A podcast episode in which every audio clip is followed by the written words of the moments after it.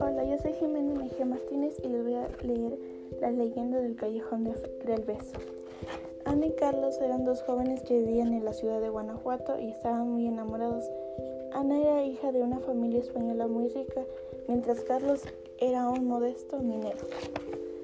Cuando el padre los descubrió, ya no dejó salir a Ana, la amenazó con enviarla a un convento a casarla en España con un viejo y rico hombre, con lo que crecería la fortuna de la familia.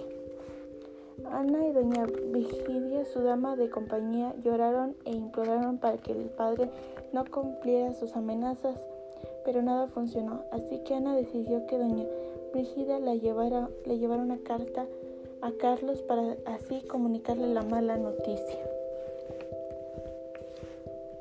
Carlos pensó y pensó cómo seguir viendo a su amada sin que su padre se diera cuenta. Entonces recordó la casa de Ana tenía una ventana que daba hacia un angosto callejón tan estrecho que desde el balcón era posible tocar con la mano de la pared la casa de enfrente.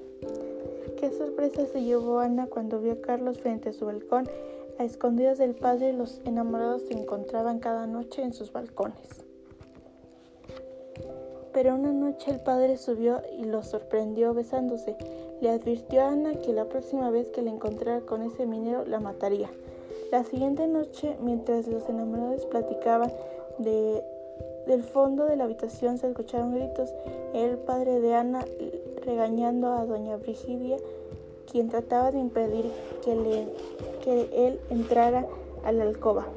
El señor entró y llegó hasta la, hasta la alcoba donde estaba Ana y en lugar de decir algo le enterró una daga en el pecho. Carlos quedó mudo de espanto mientras sus manos aún sostenían las de Ana, pero pronto se desvaneció.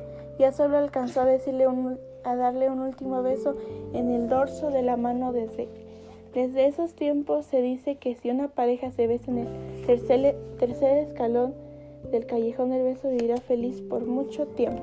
Fin. happen.